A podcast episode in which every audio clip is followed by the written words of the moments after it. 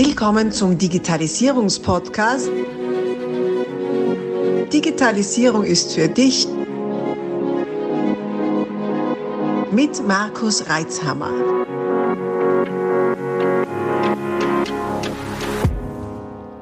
Wie muss man drauf sein, um Lehrabschlussprüfer zu werden? Ja, hallo, grüß dich. Ich bin der Markus Markus Reitzhammer. Willkommen zu meinem Podcast. Und zu einer Frage, die immer wieder mal gestellt wird, vor allem natürlich auch von Kandidaten für die Lehrabschlussprüfung, selten während der Prüfung, sondern immer wieder mal äh, in ähm, Informationsslots, ähm, die ich mache für Lehrlinge, die in der Schule draußen sind und vor der Lehrabschlussprüfung stehen. Und natürlich auch aus meinem Umfeld, denn äh, das, der, der Titel des Prüfers, der hat natürlich so seinen Nimbus. Einerseits sagen natürlich viele, hast du nichts Besseres zu tun? Sag ich, oh ja, ganz viel hätte ich da sogar noch zu tun, ganz, ganz viel.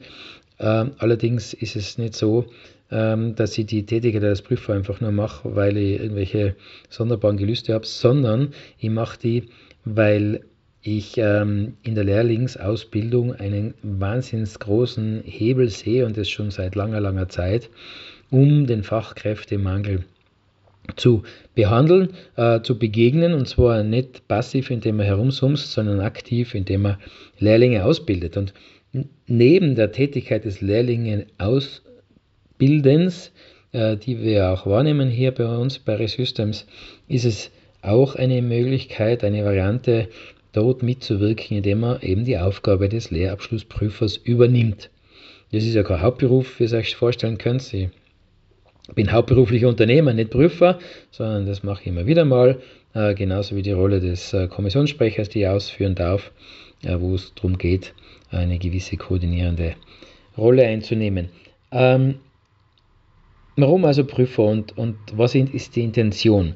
Ähm, manche Prüflinge glauben ja, wir Prüfer sind nur deswegen da, um ihnen das Leben schwer zu machen und ihnen ja möglichst viele Steine in den Weg zu legen, um den Abschluss hinzulegen.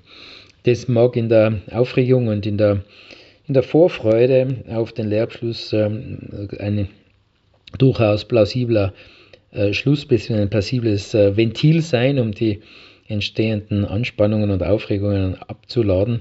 Allerdings kann ich jetzt einmal zumindest für meine Branche in meinem Bundesland in Tirol da sagen, also ich kenne keinen Prüfer, der äh, einem Prüfling da irgendwas Böses will oder aus irgendwelchen niederen Beweggründen Prüfer geworden ist, sondern die sind eigentlich durchwegs Leute, die alle auch was anderes zu tun haben und zwar ganz viel anderes zu tun haben, die das ähm, in ihrer Freizeit machen, beziehungsweise äh, eben wenn sie Unternehmer schon selbstständig tätig sind, dafür sich entsprechende Zeiten freischaufeln müssen.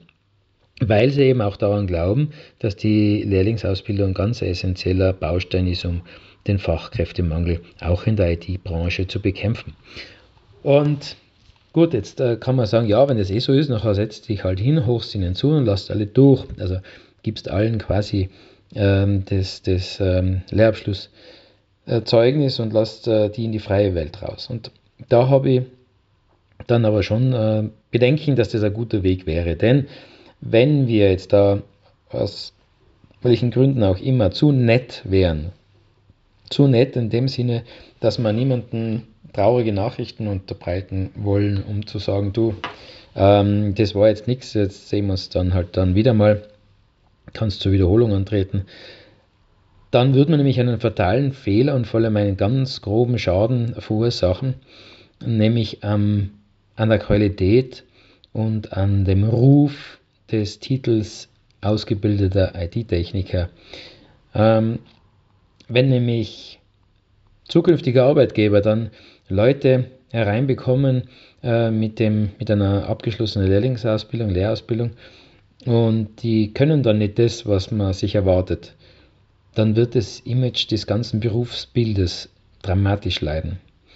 Und das wäre ein unglaublicher Schaden. Und wenn wir den äh, als Prüfer aufgrund einer falsch verstandenen Nettigkeit genau das tun, indem wir Leute rauslassen, die einfach noch nicht so weit sind, die, die halt nur ein bisschen drauflegen dürfen oder die ja nur eine Runde drehen dürfen, um den Beruf dann wirklich entsprechend handwerklich und, und theoretisch auch zu beherrschen, dann würden wir das verursachen, einen riesengroßen Schaden für, die, für den ganzen Berufsstand. Gleichzeitig, und das sage ich immer auch in den Berufsschulklassen, die besuchen darf, um mich als Prüfer mal vorzustellen und Rede und Antwort zu stellen, gleichzeitig geht es ja auch darum, zu festzustellen, das in einer sehr kurzen Zeit, das muss man auch sagen, festzustellen, ob die Person, die da vor uns ist, der Prüfling, die gibt es das weiblich auch, die Prüflinge, wie auch immer, also den Prüfling, ähm, daraufhin zu checken, ob er oder sie der Verantwortung dieses Berufs, der Ausübung dieses Berufs auch gewachsen ist. Möglicherweise denkst du, ja, Verantwortung, übertreibst es nicht und so weiter, wir sind ja keine Chirurgen. Mag schon sein, nur wenn wir uns einmal überlegen, wo denn überall IT im Einsatz ist, dann ist das schon weitgreifend. Das äh, sind jetzt einmal harmlose Geschichten, also harmlos im Sinne von Menschenleben, äh, wenn es darum geht, dass das irgendwelche Unternehmens-IT ist, die betreut wird und wenn die nicht äh, sauber gemanagt, administriert wird, wenn da grobe Schnitzer passieren, dann dieses Unternehmen extrem in Schieflage kommen kann. Es gab gerade wieder letztes Jahr auch einige publik gewordene Konkurse aufgrund von IT-Versagen. Und äh, das hat dann schon große Auswirkungen, nicht, wenn ein ganzes Unternehmen äh, pulverisiert wird, wenn man ein Projekt ins ansetzt. Oder weil die Security nicht entsprechend war und dann Angreifer leichtes Spiel hatten, Geld abzuschöpfen oder die, die Firma außer Gefecht zu setzen. Also die Verantwortung haben wir mal auf jeden Fall. Äh, wenn dann derjenige welche oder diejenige welche auch noch im Infrastrukturbereich ist, dann geht es vielleicht weiter, sind vielleicht äh, tätig irgendwo in der Energieversorgung, in der Wasserversorgung, ähm, im kommunalen Bereich oder auch im Providing-Bereich und wir wissen, was passiert, wenn mal über längere Zeit ein Dienst ausfällt, geschweige denn ganze, ganzes ganze Netz ausfällt, also das Internet ausfällt. Äh, das hat dann schon massive Auswirkungen, wirtschaftliche Auswirkungen, aber auch gesellschaftliche. Und dann gibt es natürlich die Tätigkeiten wie in Krankenhäusern und alles, was da rundherum hängt. Und da geht es dann schon im, auch darum, ob man die Versorgung von Verletzten, von Kranken sicherstellen kann, bis hin, ob äh, diverse Vorgänge wie Operationen und Co. sicher durchgeführt werden können. Wir haben in den letzten Jahren immer wieder mal erlebt, wie es denn ausschaut, wenn ein Krankenhaus durch Cyberangriffe lahmgelegt wird. Das ist nicht, mein Gott, na, machen wir es halt händisch. Das äh, ist dramatisch. Da müssen dann Operationen abgesagt werden, da müssen ähm, Patienten verlegt werden. Also das ist wirklich ein großer Impact, der da entsteht. Und ja, die, im Idealfall, man glaubt immer, da sind dann Hundertschaften von Leuten da dahinter im IT-Bereich und, und die betreuen das, aber das ist äh, dezent übertrieben. Es hat jeder Einzelne da eine Mitverantwortung und diese Mitverantwortlichkeit, also die Fähigkeit zu dieser Mitverantwortlichkeit abzuprüfen, äh, ist, ist schon ein, eine Aufgabe, die ich auch als Prüfer sehe. Ähm, da geht es auch um eine gesellschaftliche Verantwortung. Und natürlich auch für den Prüfling selber. Weil ganz ehrlich, was hilft es denn ähm, ihm oder ihr, wenn er dann ausspaziert mit, mit Bestanden und hat das Zertifikat oder halt das Zeugnis, das ähm, Abschlussdiplom und ist der ganzen Sache aber nicht gewachsen. Das ist ja eigentlich schlimm. Äh, der steigt dann in den Beruf ein mit der Erwartungshaltung, die an ihn herangetragen wird, als Träger dieses Zertifikats, dieses Diploms, und kann die nicht erfüllen. Das ist ja unglaublich frustrierend und deprimierend und vor allem, das endet ja nicht. Also da, da, da rauskommen ist echt schwierig. Da ist es ja viel geschickter, dieses, dieses Abschlusszeugnis nicht zu haben und nochmal die Möglichkeit zu haben, im doch etwas geschützteren Bereich der Ausbildung dann nochmal nachzubessern und sich weiterzuentwickeln. Und die Verantwortung, die in meiner Funktion als Prüfer und wir alle Prüfer, wie wir sind, die, ich kann jetzt eben für unsere Kommission, also für die IT-Technikprüfer in Tirol sprechen, die wir alle miteinander übernommen haben, die nehmen wir ernst. Und deshalb wäre es von uns nicht nett, wenn wir zu nett sind und die Leute einfach durchrutschen lassen und ihnen einfach ihr Zertifikat in die Hand drücken.